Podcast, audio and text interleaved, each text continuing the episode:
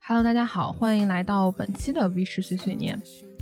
今天呢，聊的是关于转行求职、职业空窗期以及理想和现实的话题。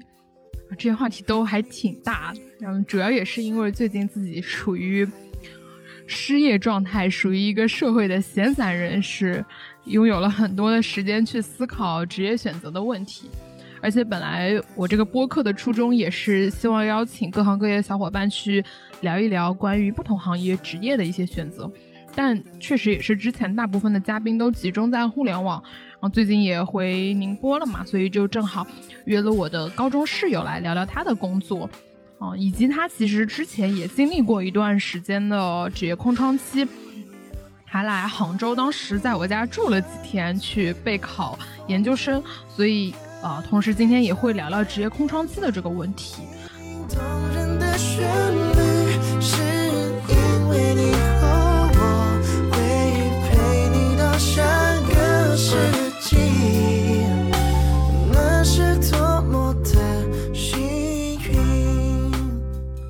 那就先请啊今天的嘉宾毛毛做个自我介绍吧。Hello，大家好，我是毛毛。嗯，我跟廷威也是多年的老同学了，从初中开始就是同学，一直到现在，啊，每年都会见面，不定期的见面，都是老朋友了。那么我就先简单介绍一下自己吧。我本科学的是广告学，曾经在安索帕呀。麦肯光明啊，BBDO 啊，这些 4A 广告公司有过实习经历和正式的工作经历。如果有了解过广告行业的人，大概会比较清楚。嗯，4A 广告公司是一个呃什么样的状态？他们都是外企，然后相对来说工作的节奏比较快，强度比较高。嗯，那广告人嘛，大家都会有个称呼叫广告狗，就说明广告人其实。这个职业还蛮辛苦的，是的，嗯，我其实刚找实习那段时间也去面过广告公司，我的第一个面试的好像是那个万博宣伟，嗯，对，而且我记得其实广告当时的实习工资非常的低，对，有些可能没有钱，甚至一天就只有四五十块钱这样子的一个是的，是的，就是这样。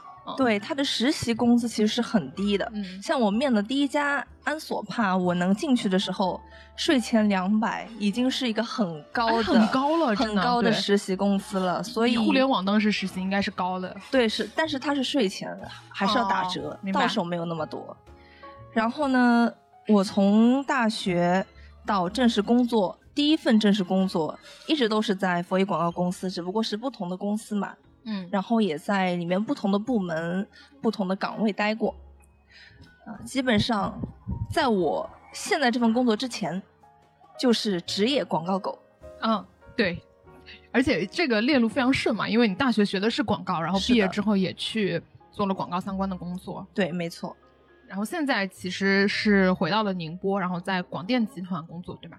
对，是的，现在在广电做记者。嗯，对。然后其实，在我的印象之中，毛毛也一直是一个比较有理想主义的人，然后也是抱着一定的职业理想的。而且，我们当时呃高中一个寝室的嘛，也都会聊聊未来的这个职业选择什么的。我一直记得毛毛其实很想做医生，但后来因为高考填志愿啊各种各样的原因，所以最后还是读了广告专业，而且毕业之后也是在广告行业工作。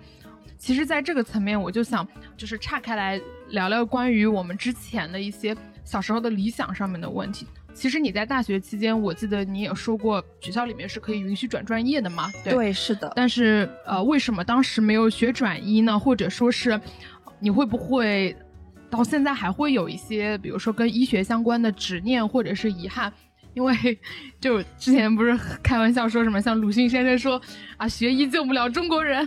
对，因为你现在其实更多做的是传媒啊，还有文字方面的东西嘛。对，想展开聊聊这一点，是不是还会有一点点小后悔？这样，对我来说，从医一直是我从小到大的一个理想。嗯，这个跟我小时候的经历有关。呃，那么其实做医生这个理想，哪怕到现在依然没有变过。虽然说我也实现不了了已经，但是我觉得不妨碍我继续可以说，医生是我的理想。嗯，而且我现在的工作其实从某种程度上说，也可以让我曲线救国式的去接近它。嗯，对，然后去实现一部分，呃，原有的人生理想。其实你想嘛，我原来希望做医生，也是无非想要实现治病救人，就是实现个人社会价值。是的，是的。对，他的终极目标是这个。那么，我想做现在的记者行业，也同样能够达到这个目的。像比如，我现在担任记者。经常会去医院啊采访，接触很多医生，甚至进入到医院的科室、手术室去进行采访。尤其是像抗疫期间，我跟医院、跟医生打的交道就更多了。对我来说，这或许是另一条路，让我去靠近医生这个理想。所以，遗憾嘛，一定是有的。当初从小立志想要学医的这个目标没有实现，一定是一个遗憾。但是。至于我一路以来做的选择，其实我都没有后悔过，因为我觉得不同的路，它可以有不同的方式，以及最终我的目标是什么，我依然能够实现它，那么就没有什么好后悔的。哎，那其实你刚刚也提到了，说在工作的过程中接触了很多在抗疫中的一些医生。我对这个方面还挺好奇的，能不能说就这个主题展开来讲讲？因为我们可能平时在新闻媒体上面看到的跟负面相关的新闻会比较多一点。然后我杭州也有医生朋友嘛，就他们可能本身是科室里面执刀的临床的医生，但因为疫情的关系，被迫的去到了。一线，然后做很多的呃这个基础的测核酸的工作，可能对于本身的医院的秩序也会有一些影响。就是想看看在你一线能够接触到他们的一个层面，具体是怎么样的？就从你的体感上来说，嗯，其实比如说拿我们宁波举例，去年年底十二月有北仑疫情，有镇海疫情。然后当时我们宁波几家大医院，比如说第一医院、第二医院啊、李惠利医院啊，他们每个医院都会派大概一两百个志愿者去到一线去做大白。其实对这些医生来说，他们每天早上，比如说有时候四点半就要出发到定点去做核酸，大概到中午十二点左右结束，可能下午的时间是休息的，感觉还挺辛苦的。但不过。不见得一定是每天都是这种高强度的工作，他们会有呃不同的安排，反正都是听上面的派遣。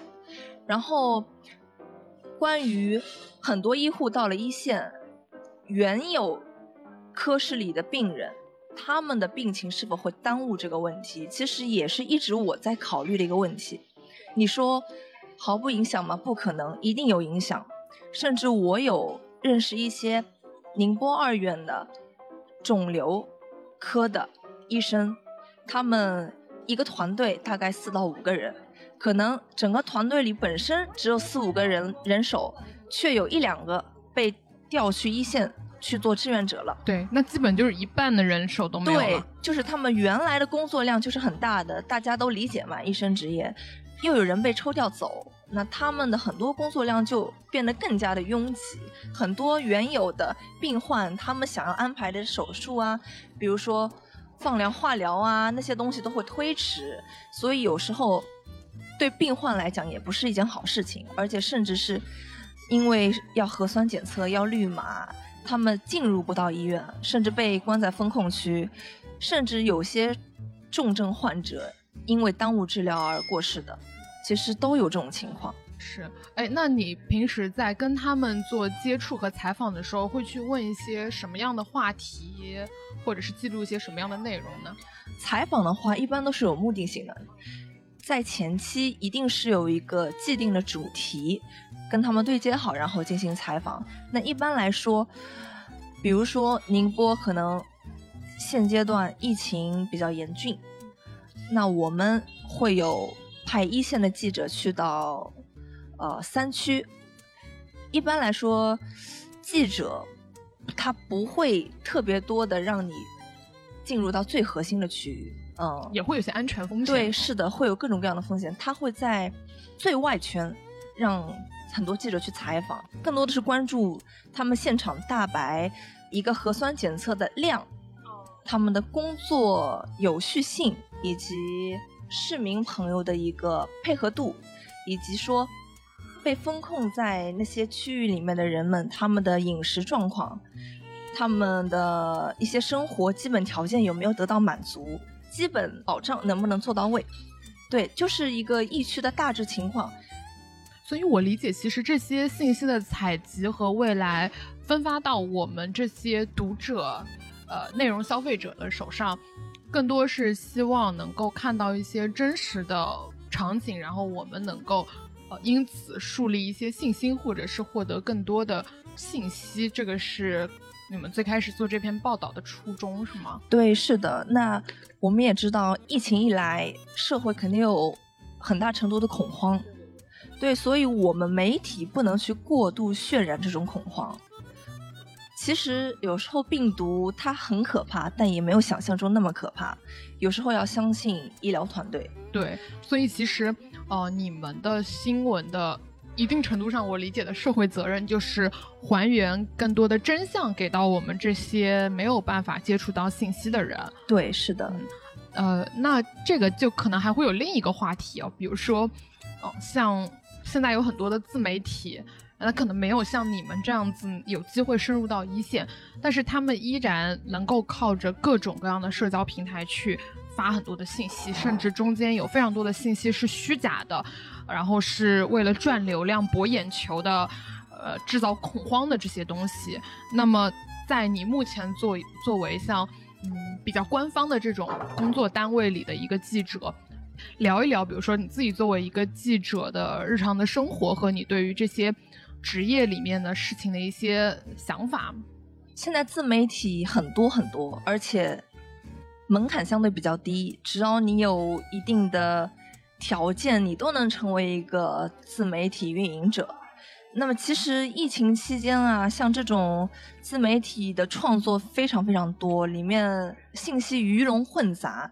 那我个人的看法是，还是要相信官方主流媒体他们发布出来的信息，因为他们能够获得一手的资料。这个是可能普通大众没有办法获得的，可能你从这儿从那儿七拼八凑得到的消息不一定是全面的真实的，这也是呃传统媒体一直在奉行的一个客观真实的原则吧。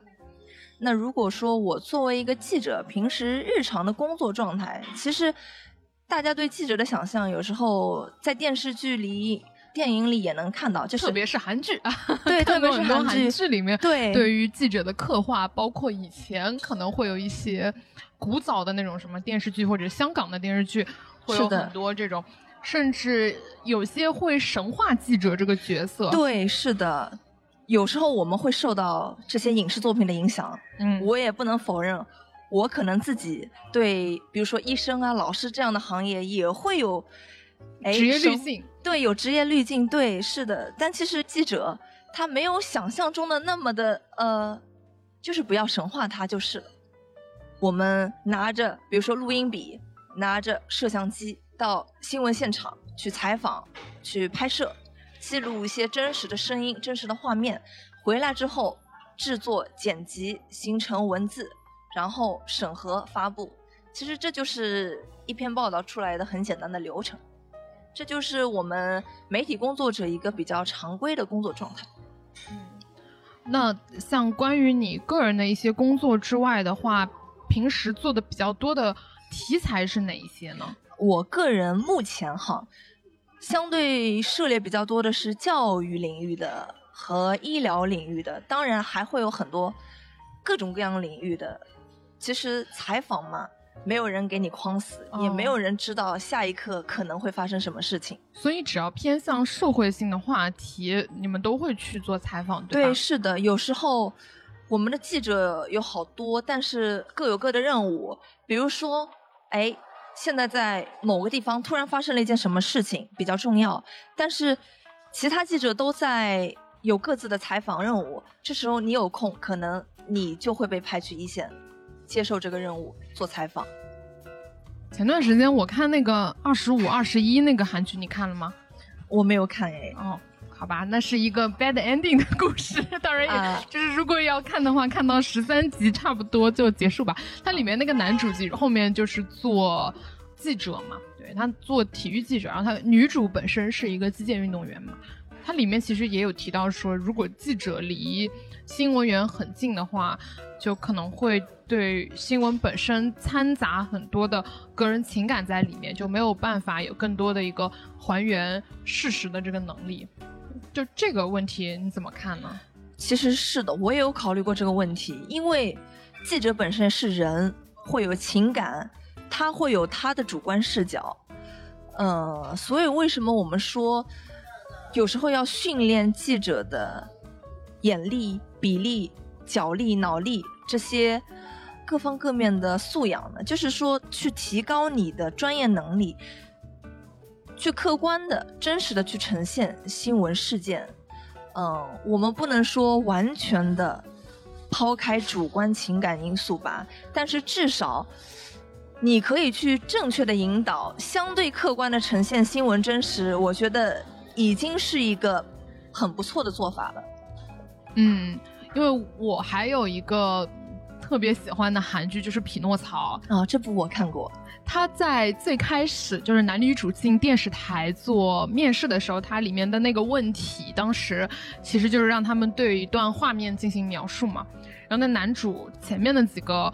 候选人都加了很多的形容词去形容那个画面，但是男主就是很客观的去讲了一下发生了什么，啊，最后他通过的原因就是因为他们觉得记者的素养之一就是要抛开个人的主观的情绪和描述，然后去客观的去谈论这些事情。对，是这样的。你的这番话让我想起，曾经我跟朋友交流的时候，他知道我是记者，嗯，他当时立马。说了一句话，哎，那你们记者文字功底是不是很好？文采是不是很好？其实大部分人的刻板印象，很多人可能会这么觉得。而我当时我记得我的想法是，文字功底一定不能差，至少你是做文字工作的人，你的文字功底太差一定是不符合条件的。但是，这种文字功底跟我们以前去写语文作文是不一样的。嗯。我们不要求你辞藻华丽，甚至辞藻华丽，在我个人看来，是在新闻写作中，甚至是有点忌讳的事情。我个人认为，哈，过多的去渲染文采，从一定程度上会削弱了它的客观性、真实性。你就，呃，逻辑清晰、条理清楚的去记录就好。OK，那。就回归到我们现实的那个生活，能不能简单的跟大家介绍一下你一天的生活和工作流程是什么样的呢？一天的工作生活流程基本上啊，有采访的时候就会提前在工作群里报题。那这个报题这个东西是方便我们后方的编辑老师提前去预留时间和位置来编排新闻内容。那比如说我是在电台。电台它每天早上晚上有早新闻、晚新闻，它的编排一条、二条、三条、四条都有固定的时间、固定的位置。你不能说我一个人的新闻占了五分钟，总共只有半个小时的节目。别人的新闻置于何处？就是他得合理的去安排每条新闻的时间，以及每条新闻的重要性，这是编辑老师要做的工作。那你的报题，也就是让他提前知道，哎，今天会有哪些新闻，我要怎么编排。采访回来之后，就是正常的写文字稿，我们需要做录音，这样方便广播端播出。如果是一些突发的新闻事件，其实也没有太多准备的时间，呃，你拿着。相机、手机、录音笔，呃，话筒，可能就到现场去了。然后，如果时间来不及，你有可能在新闻现场就一边把拍下的视频、图片、文字就发回后台，由后面的编辑来进行加工处理。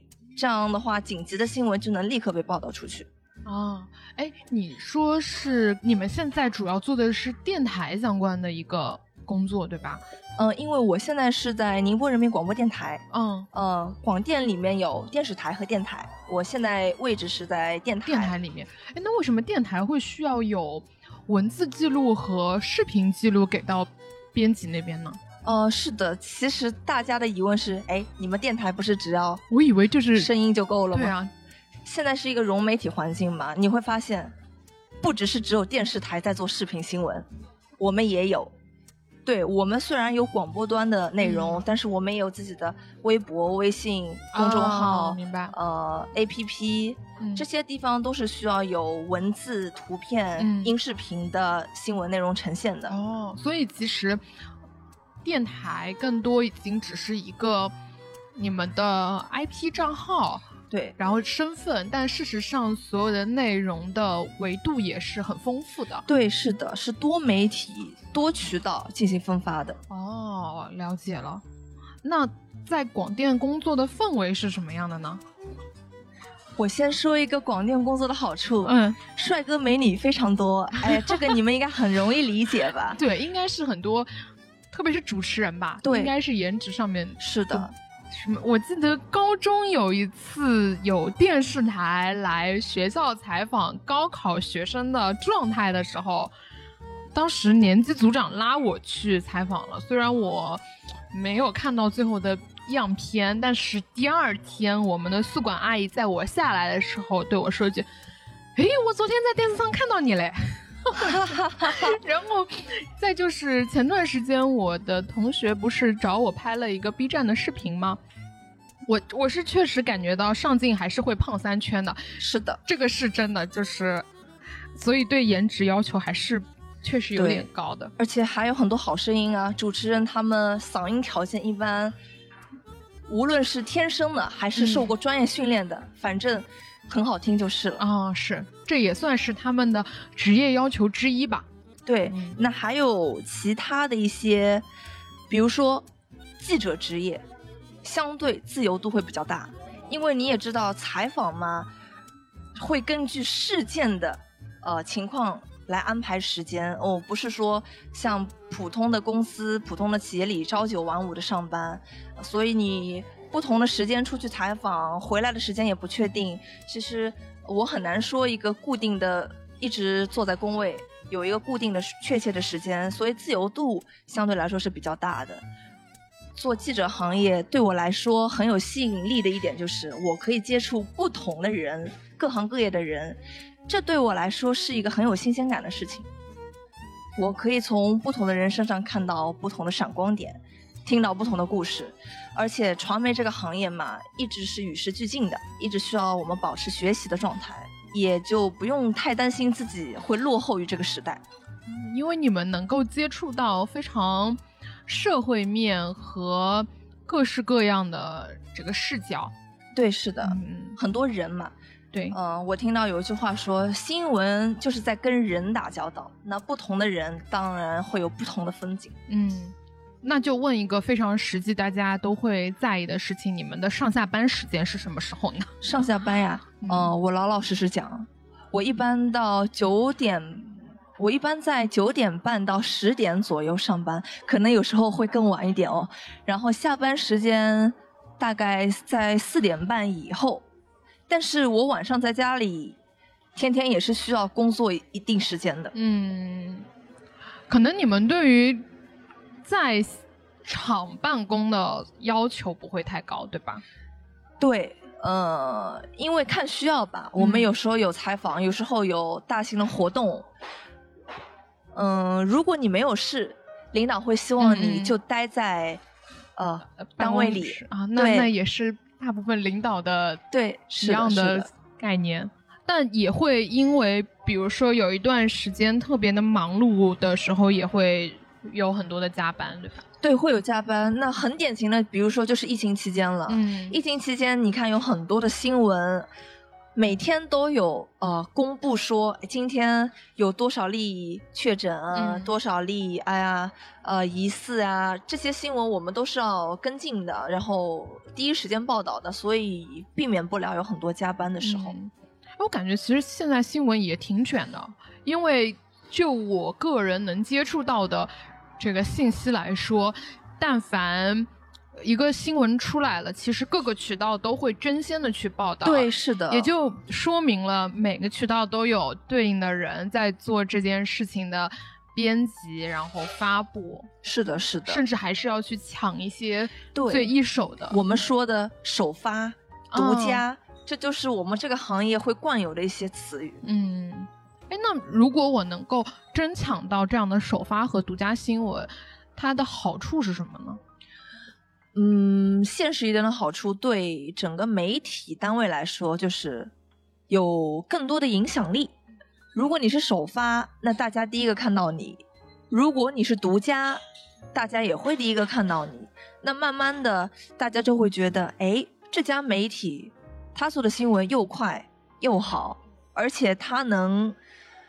获得别人获得不了的资源，他有他独特的视角，大家就会对这样的媒体比较信任，就是产生好感，那他的影响力、凝聚力也就起来了。嗯，哦，因为我自己一直接触的是那种商业环境嘛，所以我很好奇，像广电这种比较嗯体制内的这种工作单位来说，他们的盈利方式是接广告吗？还是？其实。对于新闻媒体单位来说，它的盈利方式有点奇怪。它有一部分的社会性，嗯，但是呢，又需要靠拉拢一些广告来养活自己，并不是别人会以为的你是靠政府养活的，不是这样的。我们是需要接广告来维持我们这个整个单位的一些。呃，人力成本啊，运营成本啊，这些的，就比如说，你看电视台，黄金时段会有很多广告，十五秒的、三十秒的，那都是要养活自己的，所以它其实呃也脱离不了商业本身的一个运作逻辑。对，一部分可能会呃政府啊，然后官方给到一定的财力支持。对，但本身要呃做更好的内容，或者是有更加多的投入。或者是养更多的我们这些打工人，对，所以他也需要去做一些比较偏商业的。是的，是的。哦，了解。那我们前面也提到了职业滤镜这件事情嘛，嗯，就你会觉得这个想象与现实中的差异大吗？我个人觉得其实还好，哎，我原来对记者呀，包括主持人啊这些职业，没有把他们想的非常的高大上。还是比较客观公正的去看待吧。我觉得主持人也好，记者也好，包括像其他职业，医生啊、教师啊也好，他们都是人，不能去神化他们，也都是正常的普通人。呃，只不过我们对于这些职业会有一些比较高的要求，比如说记者，我们会要求他要客观真实的去呈现新闻内容，你不要虚假报道。如果真实性发生了偏差，产生了错误的一些信息，很容易受到大众诟病。这也是我们这个职业要提高自身素养，对自己有一个高要求的呃一个方向吧。但是不能苛求他尽善尽美，就是事事做到完美，这个也是有一定的难度。我个人觉得跟想象中的差距也没有特别大。好呀，那其实。做记者到现在应该也有有将近两年的时间了吗？两年多多几个月。嗯，上一份工作也不是在宁波嘛，是在上海。对，所以呃，做的方向也挺不一样的，就是广告这一块儿。能不能展开来讲讲，说上一份在广告公司的这个工作，比如说日常的一个工作情况？我上一份工作，也就是我毕业后的第一份工作，是在上海的 BBDO，呃，BBDO 也是家 4A 嘛，是外企。当时我的职务是做 AE，然后我具体是就是客户执行哦。对，我的客户是埃克森美孚，其实是一家非常大的外企，有钱的外企。哎，它是卖油的哦，卖卖油的，对。然后我每天的工作就是简单来讲，就是要对接客户，然后去推进项目进程。比如说，让我们公司的创意去出设计、出物料，去追客户的确认。每天呃，有时间的时候去处理合同啊、发票啊，天天要收发无数封邮件，而且我当时是英文办公环境，都是英文的邮件、英文的工作内容、英文的资料。而且还会有无数的 con call meeting 这种词，不知道你听了耳不耳熟？反正广告狗一定很耳熟。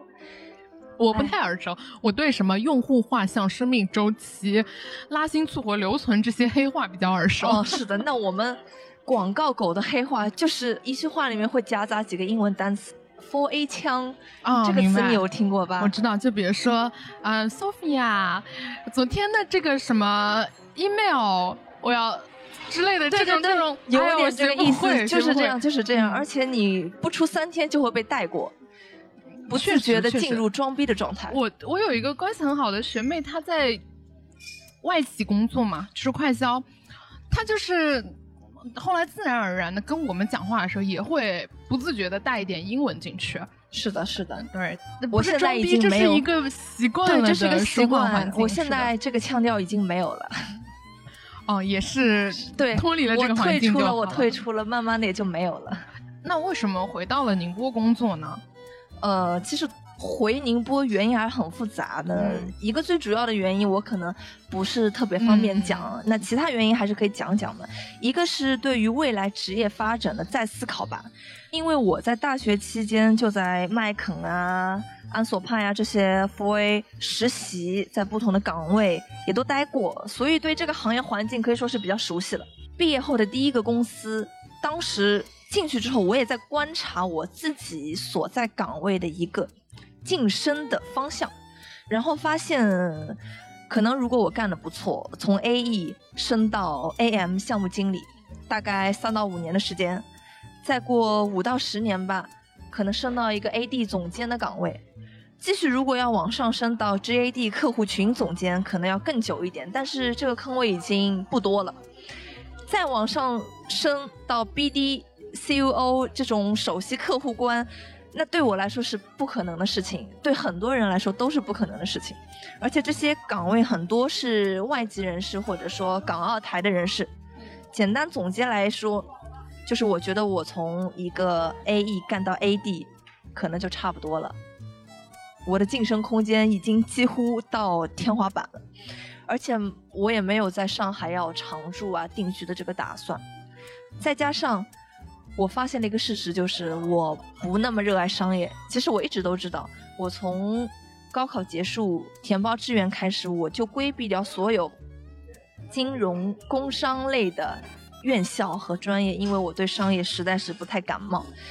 然后呢，本科的时候选了新闻传播方向的专业，我觉得因为有兴趣嘛，而且当时我觉得广告这东西还挺好玩的，可以注入创意，还能注入情怀，所以我就义无反顾的选择了它。但是真正到工作，我发现，哎，其实它跟我想象的不太一样，它还是很商业的一个东西，为商业服务的。然后慢慢的，我就觉得好像没有那么热爱。所以说，兴趣和价值实现感也没有那么的高吧。所以说到底就是不够热爱。确实，它就是一个很多人都会经历的现实和理想中的差异，以及我们进入某个行业的时候，呃，会有一些比较高的期待值。但当你真正进入到日常的工作环境里面的时候，它就未必能够符合你的预期，甚至说是。让你有一个完全不一样的看法，对，是的，是的，嗯。那么第二个原因就是，我重新考虑了一下工作和我的事业，他们之间相互平衡的一个关系，啊，有点像工作和家庭你怎么平衡，类似的话题，大概很多人都有听说过。这广告公司很忙，真的很忙。然后我一般十点钟上班，往往在晚上十一点、十二点下班。事情总是也干不完，啊，当然有人会劝我说，没关系，活是永远干不完的，就是不要紧张，放轻松。而且当时刚毕业嘛，我总会觉得说，哎，今天的事情干完之后，我想再整理整理，整理整理到最后，我就变成整个公司最后一个下班的人，赶着最后的地铁，然后回到家里。吃了一碗牛肉面，在睡觉。然后慢慢的，我就会发现我自己的时间去哪里了，根本没有自己的时间。这种生活真的很麻木的。是的，而且我记得我当时好像也跟你说过，就是这个工作节奏完全不比我们互联网行业的要轻松嘛。对。我也提过说你要不要考虑转到互联网行业，毕竟虽然大家都是辛苦的打工赚钱，但至少互联网当时嘛形势也比较好，呃赚的钱也是比较多的，应该会比广告公司会稍微多一点吧。嗯。但是现在你看几年过去了，也就只是短短的一两年、两三年，互联网也发生了非常大的巨变。对，是的。那么我个人。我热爱自由，我的内心在憧憧憬着自由，所以我觉得啊，这种紧绷的状态呢，我可以去持续一段时间，但是我不想一直这么持续下去。嗯，然后第三个原因，我有考研的想法，其实大概是在大四下学期吧，那个时候我就萌发了想读研究生的念头，但是我很明确，不是说我本科毕业就直接读研，我得先工作。我要看看自己想读什么，兴趣在哪里，以及我需要补什么，我再去考虑去报什么院校啊，呃，去报什么专业啊。当时我去考了国美，呃，首先是因为我自己喜欢画画嘛，而且当时我大一的时候去报了一个基础的素描培训班，老师很看好我，一直撺掇我，你去搞中国美院的研究生，然后我。我当时脑脑子里就回荡着他的这句话，哎，我就在想，要不我去考个研试试吧，然后我就义无反顾的决定去考了，而且当时这个工作也确实重新审视了一下，不打算继续干下去了。然后第四个，嗯，因为考研要准备，我也不可能继续高强度的工作，我也有重新规划职业的打算，所以说我决定回宁波了。宁波的发展其实是挺不错的，大家如果对宁波有所了解的话，大概会知道宁波是个宜居城市，其实 GDP 也挺高的。然后我想，而且家又在宁波，方便照顾爸妈，我的一半的工资不用用来付给房东 啊，我觉得好爽啊！上海房租真的很贵。对，所以我就考虑以上种种原因，就是回到宁波了。但不过我离职的时候有个小小的插曲，我的 AD 就是我的总监，两次。都没有同意我的离职，然后我没有办法，我后来只能跟 HR 直接沟通了，然后 HR 把离职表给了我，我填好之后让总监签字，没想到他依旧没有签，把我的表扣在他的办公室两天，后来没有办法，HR 来催我，他只能签字同意，这算是离职时候一个小小的插曲吧。他其实觉得我干干挺好的，为什么要走呢？他觉得我有点太冲动。呃，希望我能继续留在那儿干下去，甚至说他当时还给我推荐了内部的一个策略岗，想让我去面一面首席策略官。但是我后来想，我既然已经决定回到宁波了，就不要受到其他诱惑的侵扰了，所以我还是拒绝了。回宁波之后，我待业了三个月，只不过运气特别好，当时碰上了广电的招聘，后面也就顺理成章的成为广电的记者了嘛。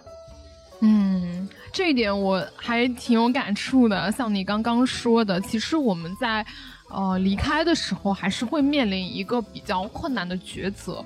像我当时离职，也是有比较不错的内部的机会摆在我面前的，但综合考虑个人长期的发展，或者是。呃，现在的一个环境状态，有时候还是应该选择当断则断。对，是的，嗯，有可能你继续留在那个环境里面，你依然会去疲于日常的一个处理工作事务，那么你真正。想做或者想探索的事情是绝对没有办法分出精力来去做的。对，呃，甚至有可能会扰乱或者耽误你的这些事情。对，就像你刚刚说的，如果当时没有选择裸辞回来的话，那现在可能依然还是在上海，甚至对这两天可能会更加的麻烦一点。我我前阵子才跟我的同事和我爸妈探讨过这个问题，我说，但凡我当初犹豫不决一点。我在上海再多待几个月，就立马碰上二零年的疫情，后面的生活就是完全不一样了，所以我简直不敢想。嗯，是。既然提到了上海和宁波的工作，就展开来聊聊，你觉得上海和宁波有什么在工作上的差别吧？差别啊，呃，首先我觉得上海的话，原来的广告行业工作强度很大，节奏很快，而且吧，广告行业其实它的离职率蛮高的，就是人员调动非常的大，个人的时间没有了。这是让我感觉到一个紧绷的状态，我不是很想持续这种状态。这就是上海带给我的感觉。当然，上海机会也很多，平台也高也大，我能接触到很多的优秀的人，这是很好的一个方面啊。而且上海的经历，说实话，做的每个决定我都不后悔。我碰到了很多很优秀的小伙伴和上司领导，甚至有的。给了我很好的方向的指引，这是我觉得上海给我很大的一个好处。那宁波相对来说，我目前的工作跟原来的工作比起来，自由度大了，我个人时间也更多了，工作的节奏没那么快，强度也没那么大，呃，让我的神经紧绷感没有那么强烈。我觉得这是一个很大的不同。但是因为我现在所处新闻媒体行业嘛，相对来说。它的严肃性会有更高的要求，你不能开玩笑。像广告行业，大家的创意是各种各样的、奇思妙想的，但是在新闻行业，这样的做法不一定会被得到认同。所以说，还是要严谨一点、慎重一点比较好。而且，广告公司呀，年轻人很多很多，新闻媒体行业相对来说平均年龄会更高一些。我自己也在上海待过一段时间嘛，当时大学的两份实习都是在上海，后来去到了杭州，包括最近也在宁波躺着。虽然没在宁波工作过，但我感觉我身边回宁波工作的小伙伴们，还是比较偏向于更加的关注生活本身。呃，其实这点在杭州也会比较明显一点，在上海。大家平时出去玩的地方，或者是谈论的话题，可以说是还是比较 fancy 的。我之前有个朋友说什么，上海有很多的生活内卷，大家会去比较上周日去打卡了哪家酒吧，哦对，然后又去看了什么展，等等等等。他可能不一定会在工作上去去像杭州那么内卷，因为呃上海嘛，大部分的同学并没有真的能够留下来的实力，这是真的。大家也就赚那么点工资嘛，房价又这么高，但杭州不一样，杭州是一个点点脚，东拼西凑还是能够有购房机会，就是留下来久居的这样的一个城市，所以大家在工作上的内卷会更加的严重一点，但又因为对于工作本身的这个诉求会比较高一点，所以呃平时也会聊一些。比如买房啊，然后买车啊，生活等等这种比较对对比较偏回归于生活本身的一些话题，毕竟也很现实啊。是的，而且再有一个很强烈的对比，就是上海房子都面积比较小，是的，大家出去玩都是往外面的店里去走，也就诞生了所谓的今天又打卡了哪家酒吧等等。对，但是我在杭州很多都是。家里一起玩小聚会，对对对对，比如说我们家房子挺大的，我跟我室友合租嘛，然后又是 loft，呃，有时候也会跟朋友在呃别的店里面或者是这种家庭空间里面去聚会，这个我觉得还是蛮有生活感的，而且能增加大家的凝聚力。对，我觉得在建立友情，杭州人与人之间的链接是更加的深的，而不是嗯。可能那种表面的，今天我要跟你一起出去干一件什么，呃，漂亮的可以拍照打卡发朋友圈的事情，这个其实也是我到现在来说更加喜欢杭州和宁波的一个原因吧。嗯，可能更务实一点。对对，更务实，然后更贴近生活的本质，或者说是对于情绪的照顾会更加的嗯安心一点。聊完了前面的职业的话题，想聊聊关于空窗期的这个点，因为你前面也说嘛，就是从上海回来之后，中间停了三个月左右的时间。对对，然后中间其实也来杭州参加过考研嘛。嗯，就你觉得在考研这个事情上面，你还会有什么样的一个执念，或者未来还会坚持吗？因为我感觉今年这个还挺多的，就是我们大学有很多的朋友，还有我后面认识的朋友，他们在工作之后又回归了校园，包括我大学有个同学，他在毕业两年之后回去考了我们本校的这个视觉传达，对，所以我就。想想说，你还会再去坚持考研这件事情吗？我觉得我会呀，就是我一直会把它放在我的一个规划里。至于什么时候、什么地点去做这个事情，就看我的规划吧，也跟时机有息息相关的一些连接。就是我觉得考研这个事情，像现在大家都说的考研热，每年都有几十万的考研人数上涨。一方面也有很现实的疫情关系啊，呃，大家都去追求一个稳定的工作，会有这样一个诉求。一方面工作很难找，大家就想着啊，找不到工作，那我就先读研吧。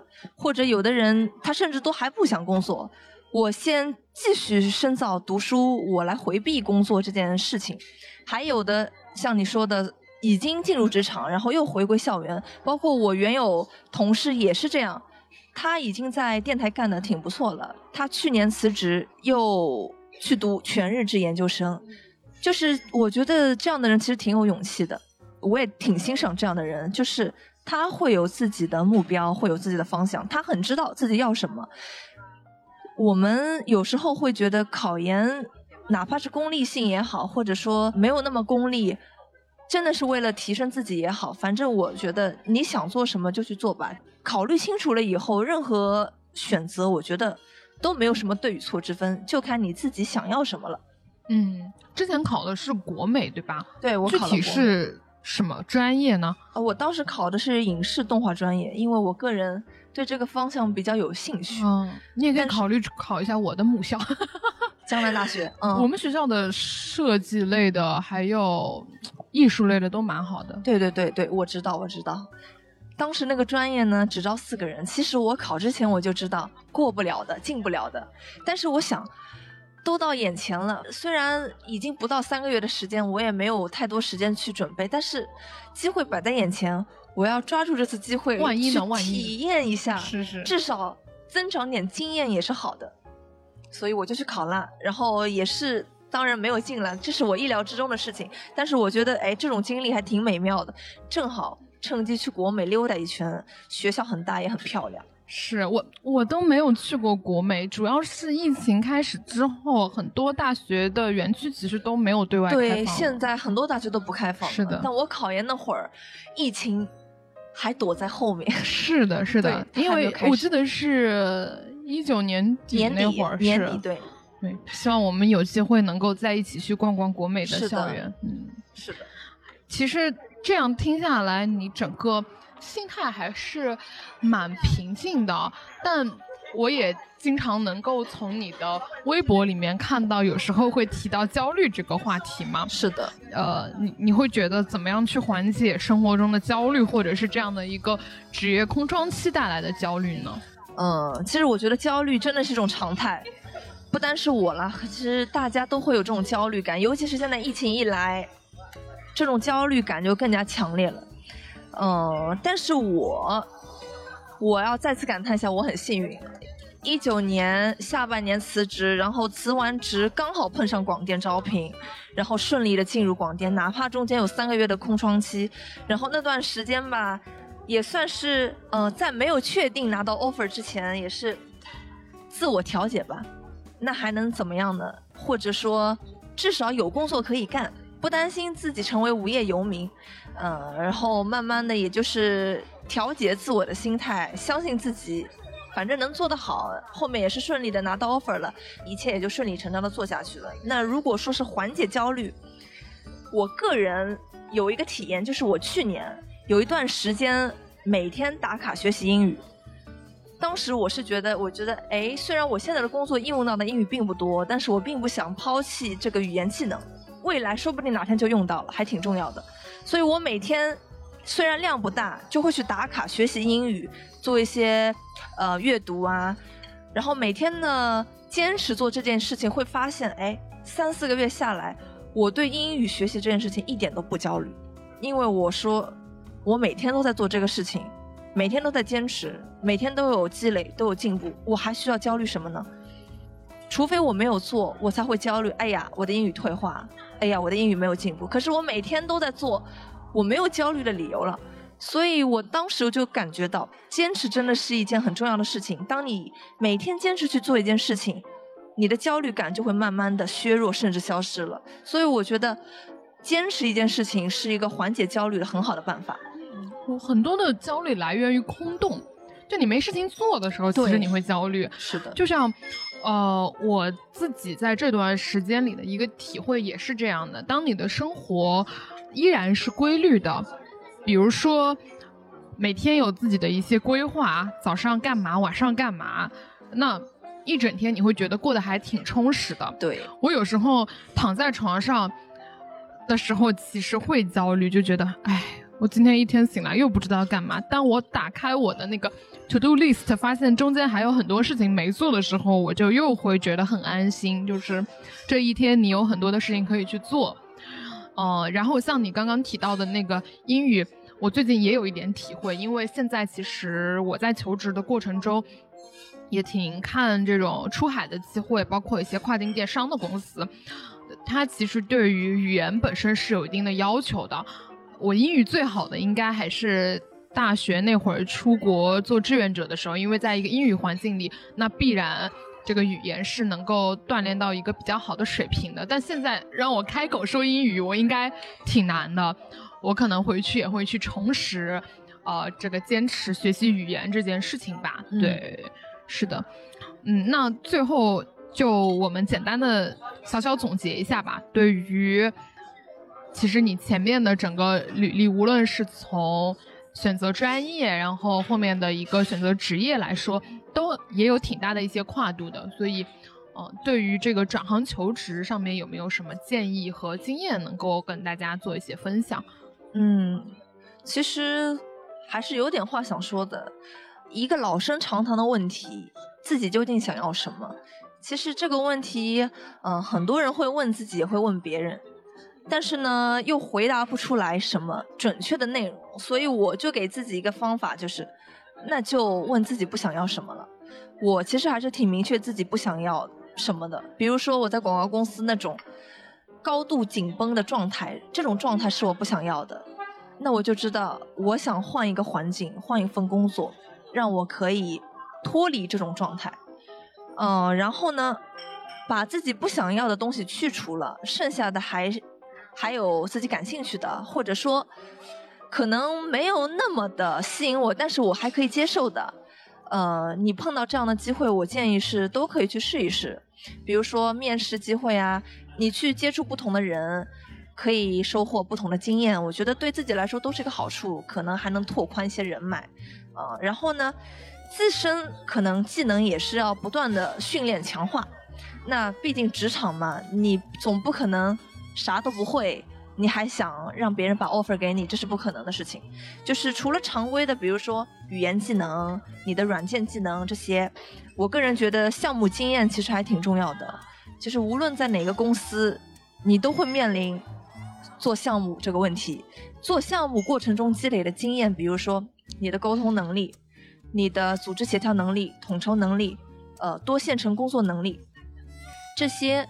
都能够转嫁到你的下一份工作中去，也是 HR 包括你的主管、主管部门、你的领导他会比较器重、比较看重的一些能力。这个跟你在哪个行业其实没有具体的联系，因为它对每个行业都适用。所以我觉得这些东西是你要在面试过程中体现出来的。如果你需要求职的话，而且。可能有人会担心，哎，我跨行，我没有经验，怎么办？我担心 HR 不要我。呃，那我觉得说，你可以把你的劣势转化成优势啊。比如说你跨行，可是你原有的擅长的一些领域，你的经验，可能是你现在在面的这个行业的其他人所没有的，那就成为你独特的优势，你的特点了。把这些优点展示出来。哎，可能就是吸引人的地方。那还有一个就是，我觉得比较重要的性格因素。尤其是比如说像乐观向上、积极主动的这种性格品质，其实完全可以在求职的过程中表现出来，别人是完全能感受得到的。你是一个哎阳光的人、开朗的人，这样的人一般大家都会很愿意去接触。那么在这个过程中，可能当你感染到了对方，对方就会对你产生好感啊！你永远不知道别人究竟是因为什么原因录用了你。就我拿自己举例哈，我经历过好几次。类似的情况就是，原本这个岗位要招有经验的人，因为他想要节省一些呃教人的成本，是吧？我没有那么多时间去带一个新人，你啥都不会，那我要你干嘛呢？但结果好几次都出人意料的，我这个零经验者被录用了。我曾经有一次就是在上海的公司，我的领导跟我提过，他当时说到一句话：“你的乐观向上也是当初录取的原因。”哎，我当时一听，哇，原来是我的性格因素导致我被录用了。包括我现在的工作也是如此，你身上所展现出来的性格特点，你的品质，可能是别人看好你的重要原因。所以说，不要吝啬去暴露自己身上高贵。优秀可爱的品质，尽量展现出来，太棒了！我其实听了你的这番话，自己的很多求职上的焦虑也会消散很多，真的。因为我自己在前段时间求职的时候，一个很直观的体感就是，企业也充满了高强度的焦虑。对，因为在特别是当前经济环境下滑的情况下，他们。会变得更加的保守，像你刚刚提到的，呃，可能比如说，对于一个没有经验的人，他会因为这个人的个性品质而去录用，有可能是因为当时经济环境还比较好，他对于未来都很乐观，然后觉得这个同学进来之后，他能够带来很多新鲜的东西。但是当一个企业开始要去寻求保命，寻求在这个寒冬中熬过去的之后，他就会尽可能的选择那种你来了就能把事情做好的人。是的，这个其实也是我在前段时间在求职的时候遇到的一些嗯问题，比如说前面聊的都非常好，甚至两个面试官也很喜欢我。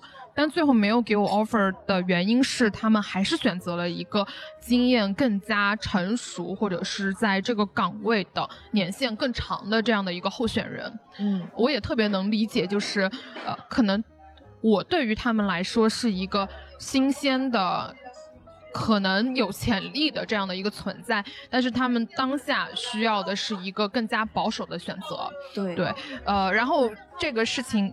可能在之前确实给我带来了一定的焦虑，我会觉得，呃，我曾经以为的年龄优势，然后性格以及呃潜力等等，在现在没有任何一个好处体现在我身上。大家开始去选那种年限更长的，然后更加稳定的，甚至在这个行业的经验是更加深的这样的一些人，而且现在很多的。